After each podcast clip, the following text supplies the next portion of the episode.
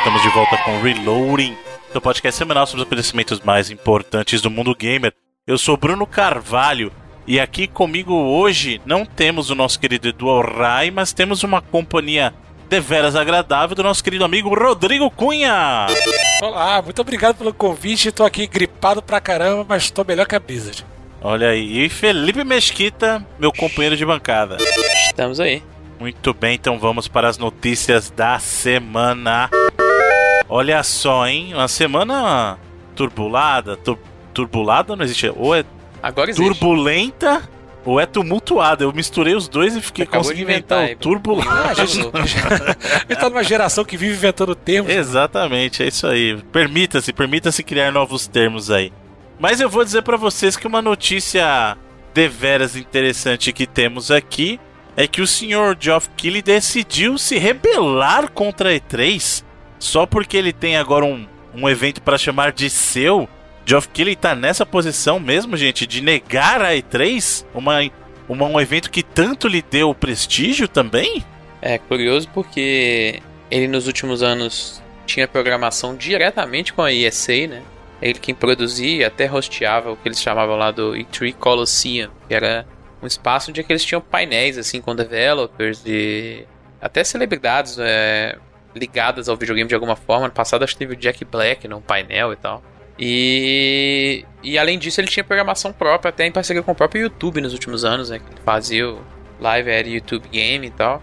E no geral, como jornalista, ele participou de todas as E3 desde a da primeira, lá, se não me engano, ele tinha 15, 16 anos, algo assim, na primeira E3.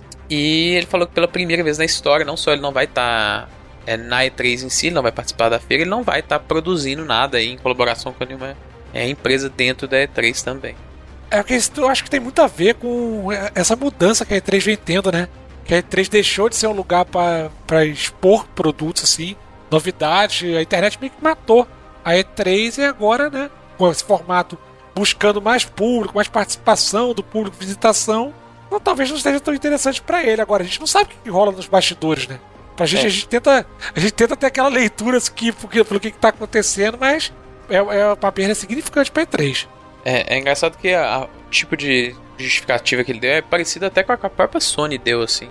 Que é questão de, de diferença de visão da, da, da, da, feira, coisas que eles não concordam com como a feira está se portando e coisas desse tipo, né? Ele chegou a mencionar o vazamento das, é, das informações dos jornalistas e, e a galera que estava registrada nas E3 nos últimos anos aí como algo que ele se sentiu meio mal, assim, por fazer parte, de certa forma, da, daquela, daquela, daquele grupo, né, que, produzia esse evento que acabou deixando esse, esse, tipo de coisa acontecer e tal. É de fato uma coisa bem estranha, mas é a gente tem visto esse tipo de coisa acontecer com outros vamos dizer, jogadores da, da feira, né? E é um cara que tem feito outros acordos com outras grandes feiras. Ele está produzindo agora o show de abertura da Gamescom. Pela primeira vez teve no ano passado e está confirmado para 2020 também. Então é. Ele está claramente preferindo fazer outros tipos de, de evento contra a própria E3. É, e a própria E3 teve problemas aí com a Sony, que já abandonou. Agora o Jeff. E eu fico me perguntando se aquela história da Nintendo lá, que também rolou um boato que a Nintendo não estaria, mas agora ela já confirmou a presença, se isso não está sendo assim, começando a ser um movimento em cadeia, né? Todas as empresas vendo oportunidades melhores fora da E3. É, tem muita muita coisa acontecendo em torno da E3, muito abandono aí da E3. Fato é que o pessoal da ESA tem que realmente dar uma chacoalhada aí para tentar é, não digo salvar a E3, mas para tentar manter o interesse das empresas. Agora, acho que não é nem o público, mas agora eles estão perdendo o interesse das empresas em si, né? Então, é. esse é o problema, né? Bom, um item que não perde os, o interesse dos gamers, principalmente o meu caso, eu sempre sonhei com esse retorno. Prince of Persia retornará através das mãos da Ubisoft, porém de uma maneira muito triste. Eu estou chateado, na verdade. Hashtag chateado não é nem pelo formato, porque o que eles escolheram, na verdade, é criar uma experiência de VR pro Prince of Persia. Até aí, beleza, assim, poxa, experiência de VR, eu tenho PlayStation VR, poderia presenciar? Não, porque na verdade é uma experiência bem específica de VR. Eles vão criar uma sala de escape room, não, um escape room em VR do Prince of Persia. Ou seja, se você quiser jogar essa experiência do do Prince of Persia, você vai precisar se deslocar até um dos locais que terá essa, essa escape room aí. Uma pena. Ubisoft, eu quero Prince of Persia. é, muita gente nem entendeu o que, que era isso, porque tem vários jogos em VR que são coisas simulando escape rooms, né? É, é meio que um subgênero, assim, de puzzle dentro uhum. do VR, assim. E a galera achou que era isso, era um jogo de VR tradicional e que a temática dele era tipo uma barulha meio escape room. Mas na verdade é uma escape room, um lugar físico mesmo, igual desses que tem para todo lado aí hoje em dia, né? É uma parada até é, pouco popular, né?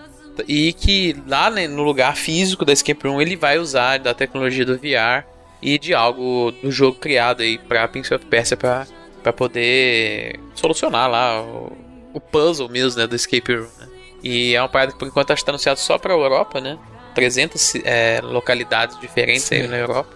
É, é meio estranho, né? Porque a gente sempre ouviu que era uma parada que eles não tinham tanto mais interesse. É uma parada que é nem muito bem explicado, mas que eles teriam que pagar aí é, licenças aí pro, pro, pro, Jordan lá, que é o criador original da franquia, é, quando forem, fossem usar ela para os jogos, né? Até, muita gente fala que é até por isso que eles criaram Assassin's Creed, que era para que foi um jogo que partiu de um Prince of Persia, né? mas é na verdade uma franquia própria que eles poderiam usar da forma como eles preferirem. Então, eu dei uma olhada no site oficial, Felipe, e parece que vão ter duas salas no Brasil com isso aí. Ah, é? é um em São Paulo e uma em Curitiba. Tá lá no site oficial. É Tem um mapinha lá no, do mundo. Agora, esse é o patico da Ubisoft, né? Porque o pessoal quer. O pessoal quer o jogo, pô. Eu não tenho problema nenhum em existir esse tipo de experiência. Nenhum. Concordo. Porque até acho eu até acho que vai ter público. Você, tu, pô, pegar os teus é. amigos e lá se divertir deve ser legal. Esses negócios que, existem que eles chamam até de location-based VR, né? É. Que é tipo, é o VR feito para experiências específicas, assim. Tem lugares que constroem. É, é, tipo, um ambiente que existe digitalmente, eles constroem ele fisicamente, que é, só que, tipo assim. É só um tanto de parede de espuma, sacou? Coisa assim que você pode transitar naquele é, ambiente então, real Felipe. como se ele fosse digital e tal. Mas a minha grande questão é que eles não precisavam parar com a série para poder fazer isso. É, é legal quando eles andam juntos, quando eles caminham juntos. A partir do momento que eles deixam a série de lado, sei lá, tem, tem quanto tempo da último, do último jogo? Deve ter uns 10 anos. 2008, eu acho, né? Ah, 12 anos que tá fazendo, né? Pra mim é muita coisa. É como se a Nintendo agora lá fazendo o parque dela, agora a gente tem um parque, vamos parar de lançar o jogo do Mario. Imagina, não tem mais Mario. Quem quiser ver Mario vai lá, vai lá pro parque, entendeu? Eu acho, eu não, particularmente não gosto disso. Eu gosto quando as coisas caminham juntas. Agora, que deve ser divertido esse negócio aí, deve.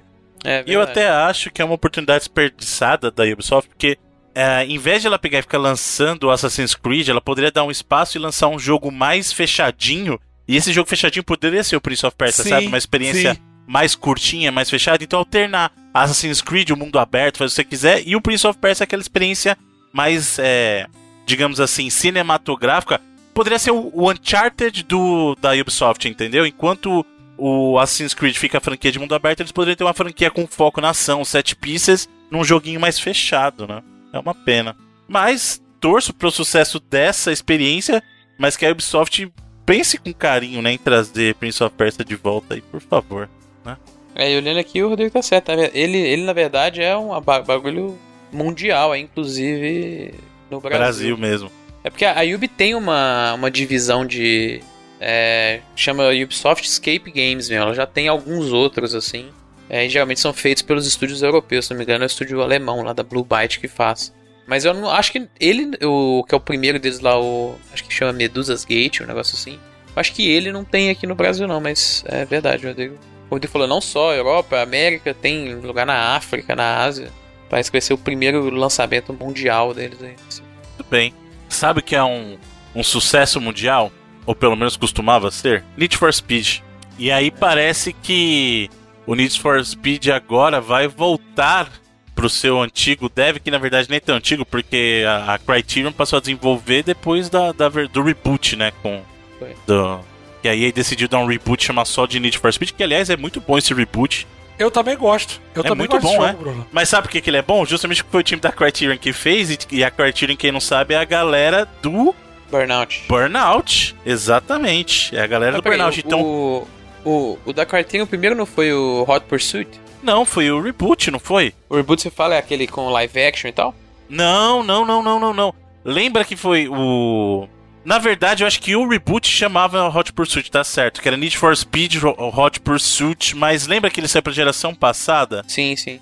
Então, eu acho que era. É... penúltimo da geração passada, né? Acho que ainda teve. Na verdade, o, o primeiro da, da atual geração era Cross-Gen, né? Que era o Rivals. Mas aí é o eu... Hot Pursuit, mas o, o, reboot chamava Hot Pursuit, que aí ele voltou é. pra mecânica da, da perseguição do Hot Pursuit lá do Play 1 ainda. Sim, sim. Né? E foi o jogo da Criterion. Então eu gosto muito desse jogo, justamente esse revival deles por causa disso, porque era justamente a equipe da Criterion, né? E, e aí acabou que com o andar do tempo e a EA com as suas maluquices acabou passando na verdade até parte da equipe da Criterion é, meio que migrou pro, é, pro Ghost. Ghost. não foi? É que a, a, Ghost Games na verdade era um estúdio é, na Suécia que era na verdade chamava só EA Gotemburgo e era simplesmente um estúdio é, de suporte, principalmente é, pra, pra DICE em relação a Frostbite, assim. Uhum. É, e aí ela virou um estúdio de desenvolvimento de fato, para desenvolver jogos internamente, e ela foi é, criada para exatamente desenvolver Need for Speed, e o primeiro foi o... Acho que o próprio Rivals é, já era trabalho deles, assim. Se não esse, o, o, aquele só Need for Speed que tinha live action em 2015. É, mas, segundo a EA, nos últimos anos é, é, tiveram o Payback e agora o Hit, né? Que a EA até falou que tinha ido bem. E o Hit mas, foi, parece um jogo bom, né? É, e tinha até ido é, de acordo com as expectativas de venda, segundo a EA inicialmente. Mas segundo eles é, é o estúdio tem tido dificuldade até de atrair talento assim para poder é, crescer e fazer jogos talvez mais ambiciosos assim. É, o que é, pode ser um pouco estranho porque a, a, cena de desenvolvimento na Suécia é muito forte, né? Tem vários grandes estúdios assim. É, a própria DICE, a Ubisoft tem estúdio lá com a, a Massive, né, que fez aí o The Division, então tem vários estúdios grandes. Estúdios ali perto também, você tem a Dinamarca do outro lado ali que também tem uma cena bacana. Mas talvez para esse tipo específico de jogo, de fato, o talento não esteja nesse mercado, né? Quando a gente pensa que a Criterion, que é um, é um estúdio primeiro que já tem um histórico né, de jogos de corrida, mas que é um estúdio que está localizado no, no, Reino Unido, né, que é o lugar para estudos de jogos de corrida, né? Você pensa, a grande maioria é tudo de lá, né, cara? Codemasters, os próprios lá da Playground, lá que agora é da Microsoft, vem de lá. É, a Sony tinha quando tinha a Evolution, era lá, sabe? Então você tem pedigree muito grande de jogos de corrida, né? Vindo lá do Reino Unido. Se não me engano, a Slightly Mad lá, que é a do. É, do Project Cars também é do Reino Unido. Então você tem, assim, um, um histórico com jogos de corrida no Reino Unido. Então talvez por isso que eles estejam movendo para Criterion, que é um estúdio também que passou por uns maus bocados aí nos, é, nessa geração, né? O último jogo de fato que eles desenvolveram foi um Need for Speed, depois eles também meio que viraram estúdio de suporte, criaram lá os modos de VR lá pro, pro Battlefront, é, ajudou também no, no, no, no, Battlefield e tal. Mas nos últimos anos eles cresceram e vinham fazendo um jogo, a nova IP aí, aparentemente. Um jogo que, pela, pelas listagens aí, não era nem de corrida, né? Nos, nos últimos dois, três anos aí que eles têm anunciado aí que eles estavam crescendo de novo e estavam desenvolvendo um jogo original de novo. Não sei se isso vai afetar esse jogo que eles estavam desenvolvendo, porque lembrando, eles chegaram a ter um jogo de esportes de ação, não sei se vocês lembram, anunciado, acho que em 2013 ou 14, que mostrava os caras dando umas piruetas de tipo uns quadriciclo. Tinha as paradas meio de. Parecia, os caras usavam tipo uma GoPro, era uma parada meio bizarra que eles nunca anunciaram o nome, né? Só meio que mostraram o conceito. E esse jogo acabou sendo cancelado na época e tal. Então não sei se, se essa volta do Need for Speed para Criterion vai afetar alguma coisa em relação a esse jogo que eles vinham trabalhando aí depois de anos dando suporte, né? Mas é, é curioso essa, essa mudança. E segundo a EA, a Ghost Games vai voltar a ser um estúdio de suporte técnico lá e vai voltar até ter o nome de EA Gothenburg de novo. É, eu gosto bastante da, da franquia Need for Speed. Eu jogo desde o primeiro que eu jogava no computador. Ela, a gente passou por aquele underground que foi uma febre, principalmente porque pegou carona aí com, com sem, sem trocadilho, com Velozes e Furiosos. E esse Need for Speed Hot Pursuit de 2010 que o Bruno falou, eu nossa, joguei muito esse jogo, mas foi muito, muito, muito, muito. Ele tinha aquelas paradas online de comparar tempo, então era muito legal. Agora, depois dele, eu achei que não, aquele The Run é bem fraco. O Monster Hunter ainda é legalzinho. O Rivals eu particularmente não gosto. Esse reboot que teve de 2015 do Need for Speed, com. Assim, eu lembro que os gráficos, quando saiu, fiquei bastante impressionado. O Payback eu não gostei porque tem, ele tem algum sistema de missões, sabe? Aí quando chegou naquelas de derrapar lá, eu ficava com raiva, porque eu não sou muito bom nisso. e o Hit eu não joguei ainda porque é muito caro. Agora, eu acho a notícia animadora, porque a é, é Criterion que fala, né? Criterion. Eu- Criterion. Ah, Mas não pode falar inglês, né? Criterion, pode falar Criterion, pode falar o que quiser. Brasileiro, brasileiro. É brasileiro. Eu fiquei bem animado porque Burnout, o 3 Takedown, foi por muito tempo o meu jogo de corrida favorito. Eu gostava muito daquele jogo de causar o caos lá no trânsito, Uhum. aquele modo de- do acidente, até que chegou o Forza Horizon que conquistou meu coração. Então essa notícia de, de- de voltar pra eles o Need for Speed, eu vejo com muito bons olhos. Agora o que eles vão fazer com isso, sabe? Essa questão que o Felipe falou dos talentos e tal, é que deixa uma incógnita aí do que para onde a série pode ir. É, vamos ver.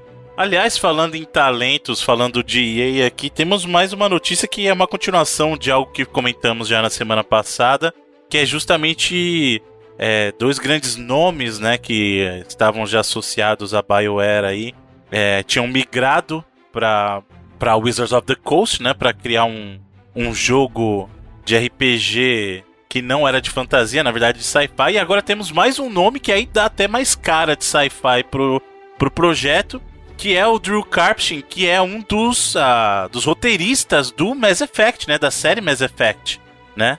E também foi roteirista do KOTOR. Ou seja, a gente tem uma equipe se formando aí com nomes de peso, ape- apesar do caso é do do Chad lá, né? O Chad, mas É, eu- isso acho que vai acontecer mais ainda, a galera da BioWare pra lá, porque é, esse estúdio da, da Wizards of the Coast ele fica em Austin, no Texas, né?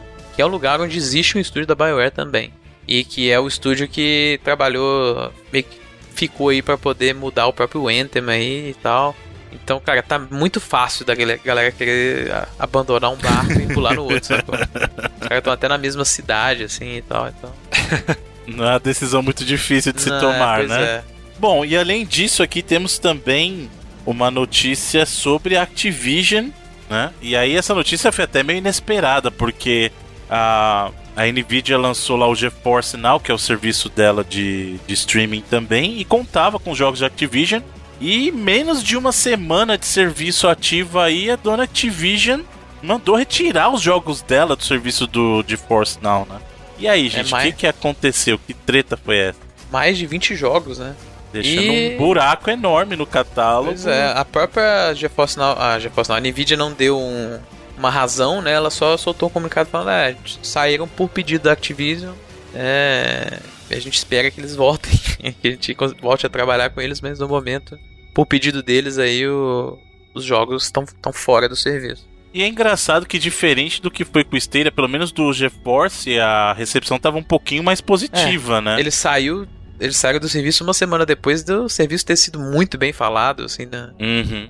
Será que foi isso? Ele falou, não, tô falando muito bem, eu não quero ficar aqui, É não. estranho demais. É, a Blizzard pode ter pensado, essa ideia aí é boa, hein?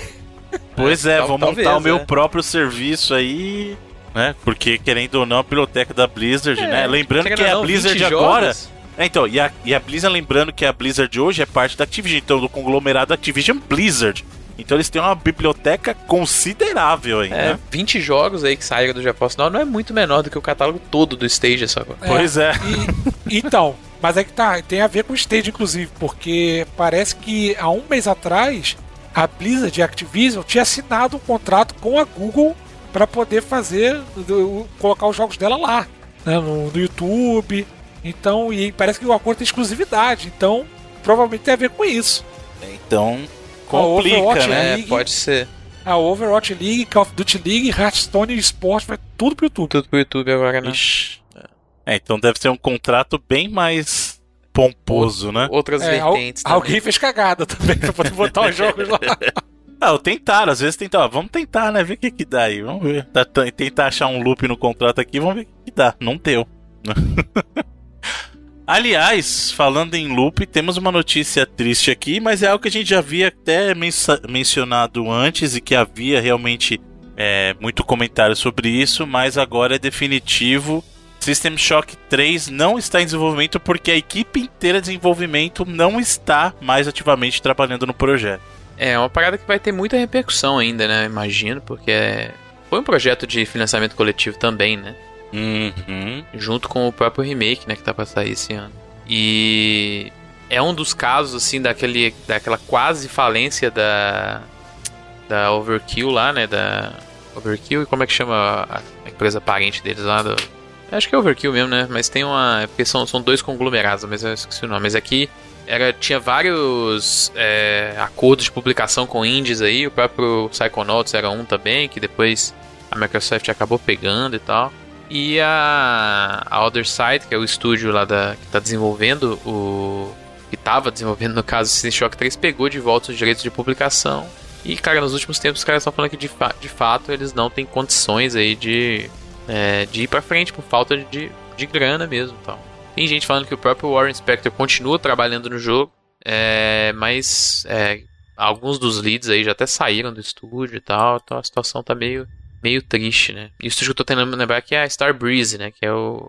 Na verdade, é a empresa mãe lá da É a empresa mãe. Que quase foi pra falência, mas aparentemente eles se recuperaram aí também no último ano aí, já, segundo eles, já estão fora desse, desse perigo aí. Mas fi- ficaram fora desse perigo fazendo isso, né? Cortando todos os projetos que eles tinham financiamento aí como publisher. É, e o triste disso é porque o System Shock é aquele tipo de jogo de, de PC, principalmente, né?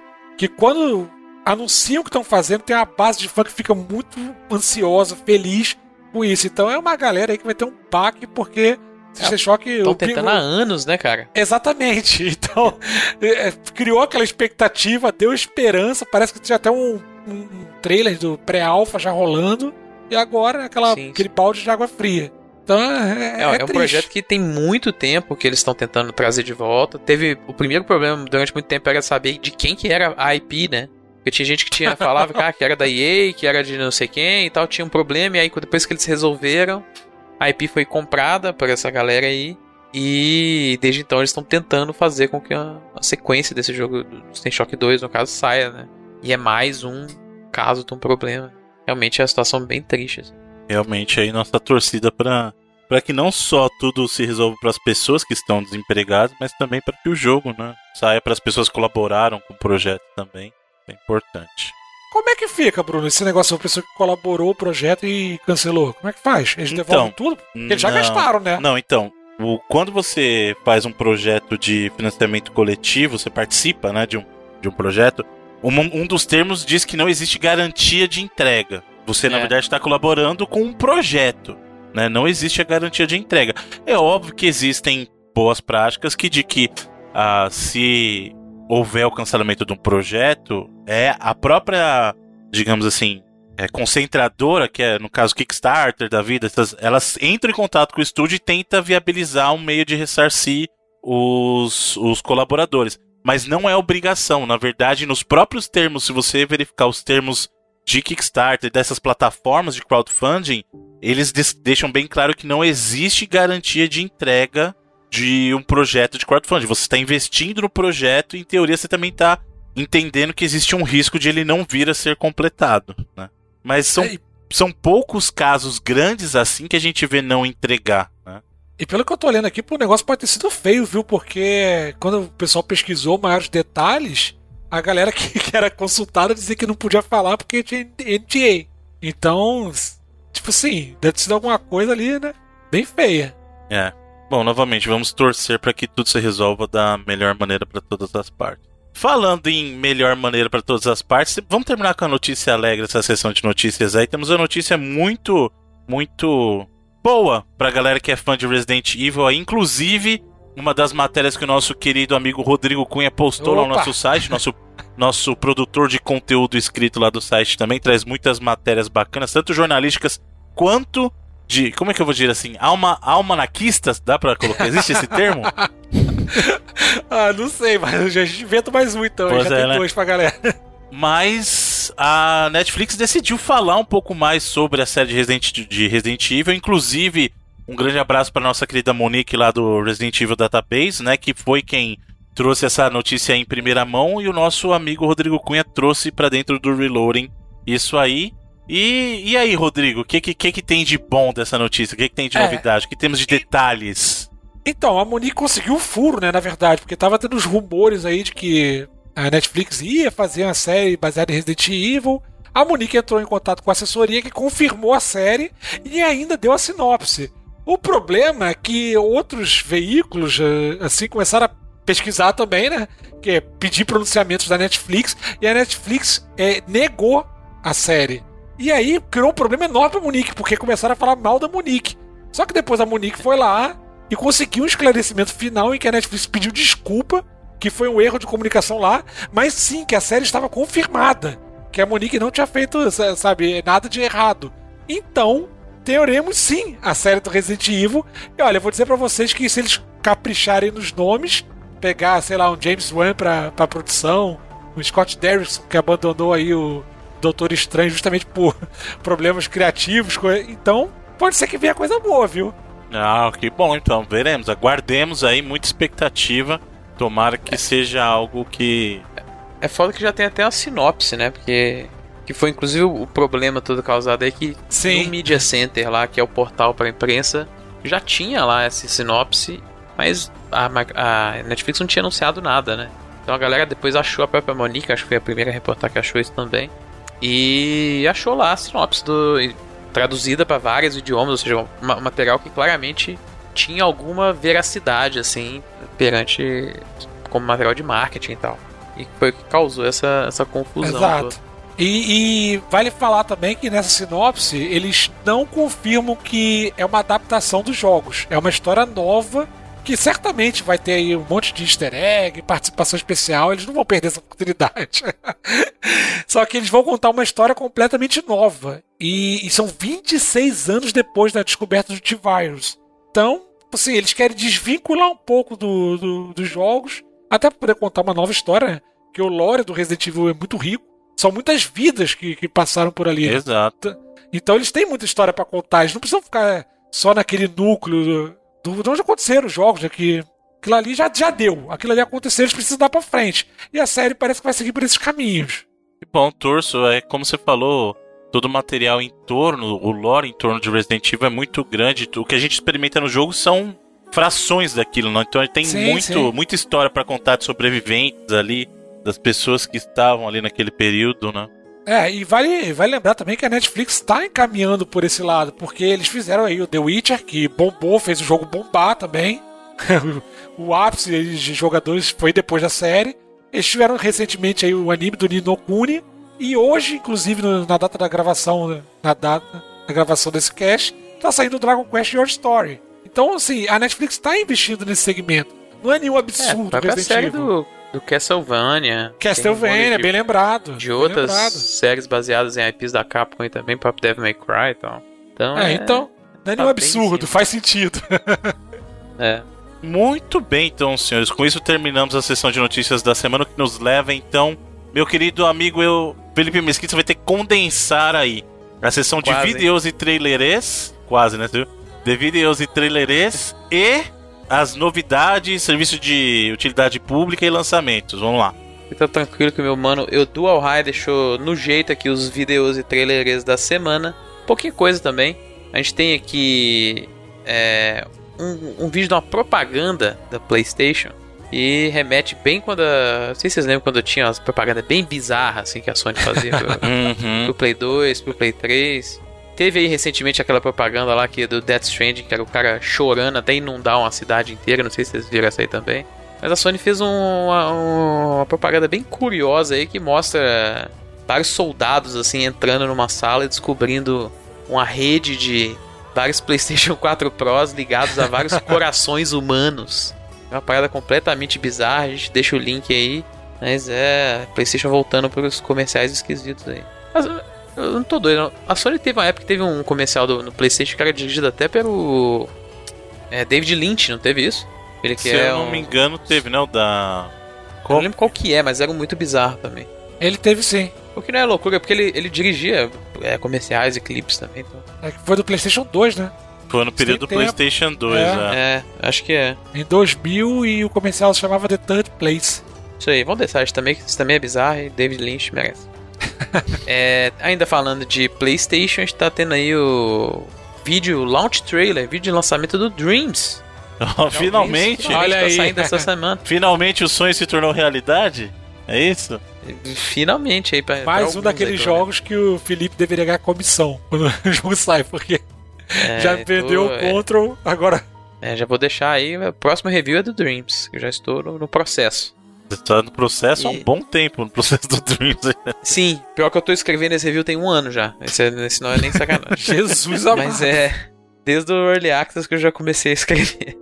Mas é. É um, é um propaganda, é um comercial, assim, um launch trailer até bem diferente também, mas bem bacana, que mostra, hum, na maioria, criações dos jogadores, até da comunidade. Assim, é feito meio que uma colagem entre é, coisas reais e criações do- do- da comunidade, bem bacana.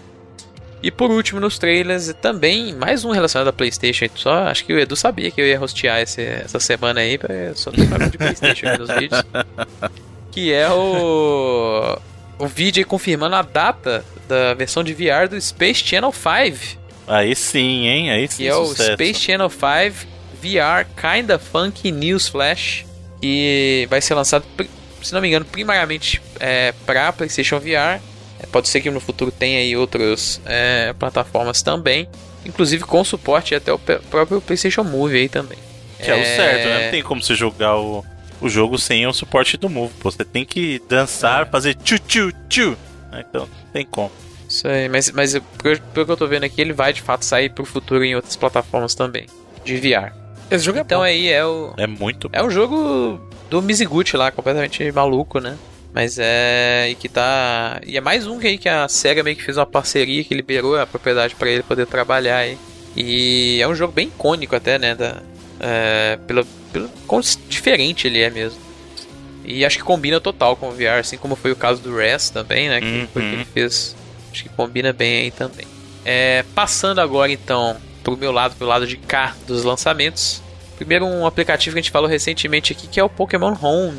É o aplicativo que permite você transportar aí os seus Pokémons aí de outras gerações aí para as gerações atuais. Ter o seu banco do- dos Pokémons está chegando aí é, agora essa semana.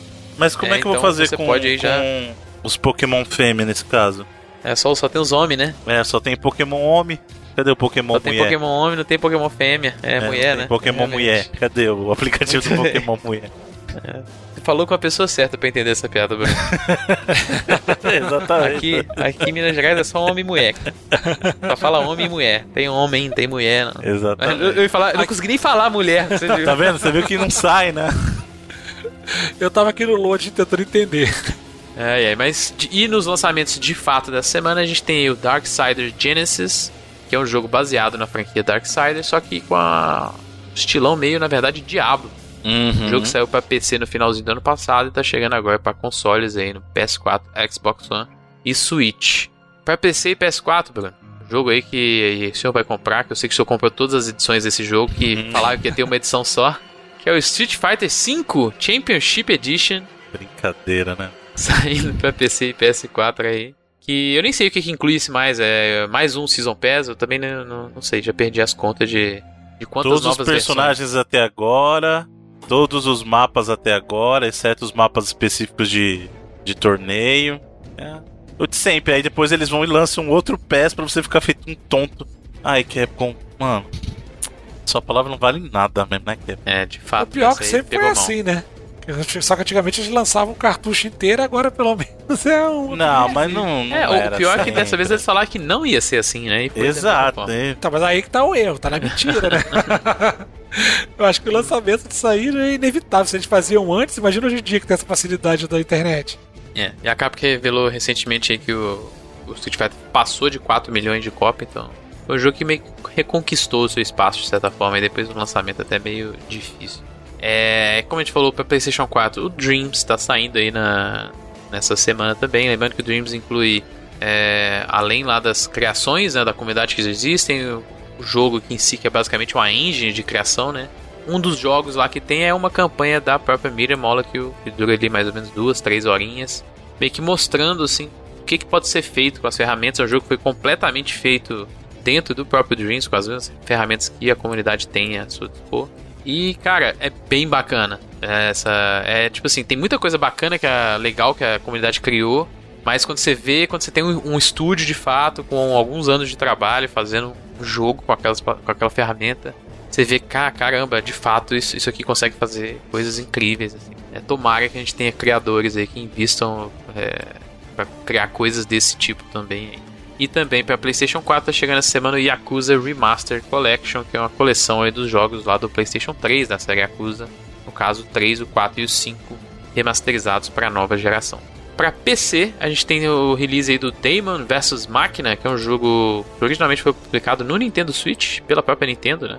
Mas agora está sendo publicado pela Marvelous no PC, que é um jogo de mecha, né? Um, um jogo de, de tiro, só que com mechas assim. E também para PC e Switch, chegando Florence, que é um jogo que foi originalmente lançado para dispositivos móveis, aí fez muito sucesso, ganhou vários prêmios aí de melhor jogo mobile aí em 2018 e tal chegando agora também para Switch e PC. E são esses os principais lançamentos que a gente teve na última semana. Muito bem, então com isso concluímos os nossos trabalhos esta semana. Muito obrigado a todos os queridos e todas as queridas amigos e amigas gamers que nos acompanharam até aqui. Lembrando que o Reloading, esse programa que você escuta, é apenas parte do todo que compõe o reloading.com.br, que é o nosso site, você pode visitar lá e vai encontrar, além desse nosso programa semanal que discute as atualidades e as notícias, também as locadoras do Reload, nosso episódio mais recente falando de Final Fight, mas além disso temos muitos episódios clássicos Muito aí. Muito bom, viu? Gostou? Muito Gostou, bom. querido amigo? Gostei Rodrigo bastante. Cunha. Eu tava falando com o Edu que me trouxe muitas lembranças. Ah. Porque quando eu era quando eu era moleque, eu sempre jogava esse tipo de jogo, principalmente porque dava pra jogar tranquilo com meu irmão, né? Uhum. Então, nossa, era muito legal, cara. Final Fight pra mim, inclusive, é o DS10. Era o que eu jogava. É, então você não jogava com seu irmão, já dá pra saber que tu jogava sozinho o Super NES, né? Não, mas depois, né? Que eu tô falando, é uma série, é um estilo de jogo que eu jogava com meu irmão. Mas o Final Fight eu lembro de jogar bastante. É, então, mas... Principalmente quando eu gostava do Haga, que eu achava ele, porra, o prefeito me na porra de geral. Maneiro. Muito bom. É, como o nosso querido amigo Rodrigo Cunha mencionou, magistralmente editado pelo Edu Rai nos episódios da locadora. E também só possíveis graças aos nossos amigos lá da Game Tech Zone. Um grande abraço para toda a galera da Game Tech Zone lá. Big Boss, um abraço. Também temos o conteúdo escrito que temos os reviews e o conteúdo jornalístico e opinativo que é da nossa equipe com nossa equipe. Eu sempre tento toda vez que eu tento falar competentíssima, eu sempre me engato muito competente, composta pelo nosso querido Edu, Edu né? Pelo nosso querido Felipe Mesquita. Com saudade do Edu, hein? Tô mesmo, tô. Volta, Edu nosso querido Felipe Mesquita e o nosso companheiro aqui no programa de hoje, Rodrigo Cunha, que é o nosso grande escritor, autor do, do conteúdo lá também, lá do, do tá Reloading. O Rodrigo tá com a série que a galera tá curtindo muito lá, que é a timeline. De Final Fantasy. Tá fazendo do Final Fantasy e a galera tá. É. O último que eu botei lá, lá, o último que eu coloquei foi o 4, mas eu acredito que quando sair esse episódio aqui já deve estar o 5 e o 6. Olha aí, lista, hein? Porque eu tô tentando botar um ou dois por semana. Essa semana foi um pouco ocupado, mas eu tô doido pra escrever o 5 e o 6 logo. Até porque semana que vem, né? Seria, no caso, o 7. Então, o 7 tem muita é. história para contar. É. O 7 aí foi um divisor de águas no, no mercado em si. Então, 5 e 6 amanhã já deve estar pronto aí. Quando vocês estiverem ouvindo, já deve estar lá no site. Ah, e Bruno, deixa eu falar, falar mencionar uma parada que também bacana. É, um dos outros colaboradores que a gente teve nos últimos meses aí foi o João, o João Varela, que ele teve tanto um texto aqui nosso sobre o Death Stranding, né, que ele fez uma resenha, uhum. inclusive analisou o jogo lá pra Folha. E ele também fez aí nos últimos meses aí um, no último mês, na verdade, um texto sobre livros sobre videogame, porque ele tá para lançar o seu, já lançou na verdade o seu próprio livro, que é o videogame a evolução da arte, que inclusive é, recebi na minha casa recentemente ele aqui e é um livro muito bacana, cara. Ele meio que passa pela história dos videogames, assim. Desde o Pong, é, é bacana que ele começa no Pong e ele termina no Pokémon GO, né? Que são dois espectros é, completamente diferentes em questão de videogame, mas em questão de impacto dos videogames em si, né? Em relação às pessoas. São jogos que são até bastante relacionáveis, se você for pensar. Assim. E é um livro muito bacana, tá sendo lançado esse mês aí de fevereiro. E dar os parabéns pro João e agradecer pelo livro, porque, cara, é muito bacana mesmo. E a gente deixa até o, o link aí do, do livro dele aí também nos relacionados. Lá da, da banca, lá Tatuí, lá, que é a, a, a, loja lá que tá vendendo, né, no caso, o livro dele. Ah, ótimo, um grande abraço pro nosso querido amigo Varela. É, além disso, importante, já que o nosso amigo Rodrigo Cunha está por aqui, por favor, onde as pessoas podem te encontrar além do conteúdo escrito do Reloading? Opa! Aí, amigo. Eu fico falando aí bastante sobre cinema, joguinhos eletrônicos, de vez em quando futebol. Falando bem, não é só falando, porque falar. Ah, que tá, até papagaio fala, mas falar bem, aí sim. É, no, no meu Twitter eu falo sobre isso tudo, que é o Rodrigo Underline Cunha. E sobre cinema eu falo bastante lá no Cineplays, que é cineplays.com. Já aí tá com 17 anos de estrada. Nossa senhora, velho. Tô velho, tô ficando velho. Mas a última crítica que eu fiz lá foi do Aves de Rapina, que por sinal eu achei bastante divertido. Bom é um filme. que é, tá injustamente se flopando aí, porque não sei porquê. Mas é um filme muito bom. O nome. O pessoal da Warner não sabe vender o Inclusive, filme. eles mudaram o nome do filme. E isso, tem que chamar. O filme tinha que chamar É. desde o começo Harley Quinn. Acabou, não tem essa. E eu achei os trailers bem ruins também, viu, Bruno? Era um filme que eu não tava não vende nada... bem a ideia do É. filme, né? Acho que eu nem Eu vi não tava nada animado. E o Esquadrão é verdade. Suicida, ele é uma obra também que veio do Esquadrão Suicida, que é uma bomba também, então isso não anima muita galera. É, né? Mas o Aves de Rapina é um filme bem melhor. Ele é totalmente politicamente incorreto. A Margot Robbie dá, deixa uma hiena lamber o rosto dela. Então isso aí, isso aí já, já vale o filme. Eu gostei muito também. Ele pega todos esses filmes do- dos policiais dos anos 80 e os clichês dele e transforma tudo em mu- mulher. Então isso foi muito legal. O Ivan McGregor tá um vilão super caricato justamente por causa disso. Então é é um filme bem honesto. E injusto isso aí. Tudo bem. Então, vão lá, confiram essa, essa resenha do nosso querido amigo Rodrigo Cunha lá no Cineplayers. E você não dá spoiler na resenha, né? Então, pessoal Não, pode não, ler não. tranquilo e depois Sim, vai assistir. é. Se você curtir a resenha, vai lá e assiste o filme. Lembrando que nós também temos os nossos sistemas de patronagem que vocês, queridos e queridas amigos e amigas gamers, podem nos ajudar.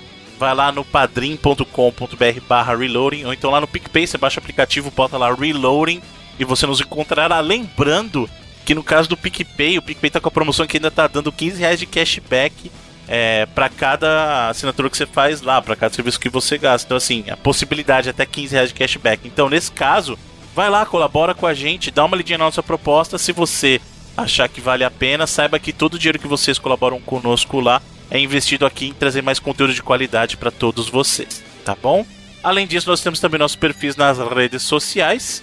O meu é só depois que eu falar do Reloading, porque tem que falar do Reloading primeiro, que é reloading.com.br, não falei errado, twitter.com barra, eu tentei me corrigir e acabei errando do mesmo jeito. twitter.com barra reloadingbr, ou então arroba reloadingbr, lembrando que reloading é R-E-L-O-A-D-I-N-G-B-R. Além disso, temos também os perfis pessoais, senhor Felipe Mesquita, É arroba Felipe underline MGM. quer deixar o PicPay? Arroba Felipe MGM. Muito bem. Senhor Rodrigo Cunha, repita o seu Twitter pra galera aí. É, eu acabei me adiantando, me embolei também na hora de falar do site. falei Não, mas tem problema. É pra reforçar pro pessoal. Vamos lá. Rodrigo Adelane Cunha. Fácil assim. E o meu, Bruno. Você tem do PicPay também? Só. Cara, eu tenho, mas eu confesso que eu não lembro, Bruno. Ah, então não tem problema. Numa próxima.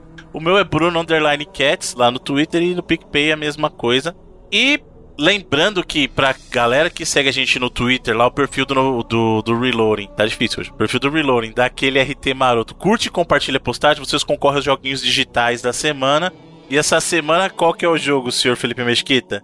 O sorteio da galera essa semana é o Uhuhu, Dark Years. Aí, fornecido pelo Leonardo Tavares Miguel. E eu acabei de pegaçar o arquivo. Muito Edu. bem. Então vamos lá. Atenção pro número, Felipe Mesquita, que agora tá, tá Isso aí, contigo. manda bala, manda 27. bala. 27 é o Miguel Charbel. Ah, aí. Miguel Charbel. Miguel Charbel. Muito e bem. a arroba dele é ms underline Charbel. Uma vez eu tinha um, um dos meus chefes aí do trabalho e ele me deu um presente que foi um presente dos mais inesperados que eu já recebi. Que foi um Charbel Panamá, sabe? Um ch- Entendeu?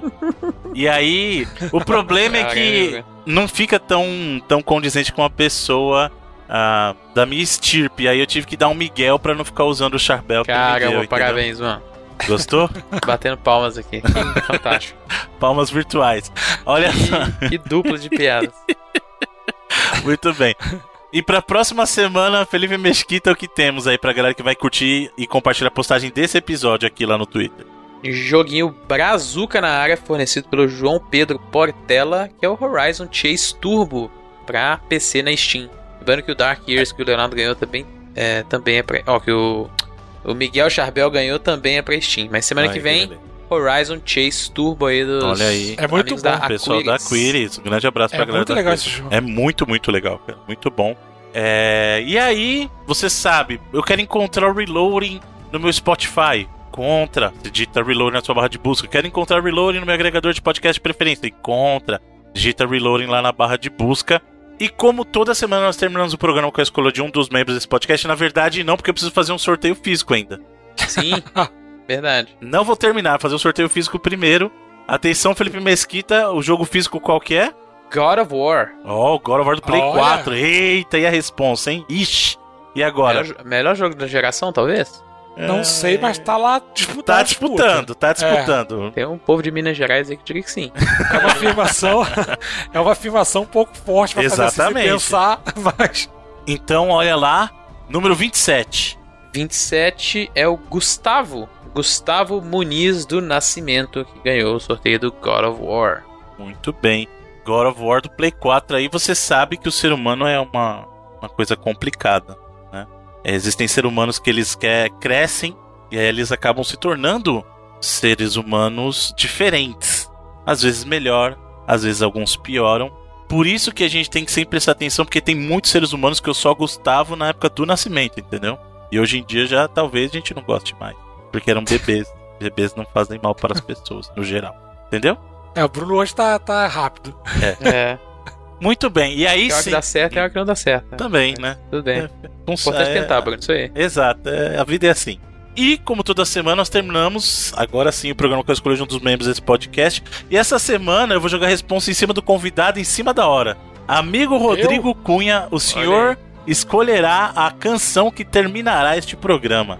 Então, Bruno, desculpa estragar essa surpresa, mas já- sempre que eu participo eu me preparo pra isso, pra não ser pego surpresa.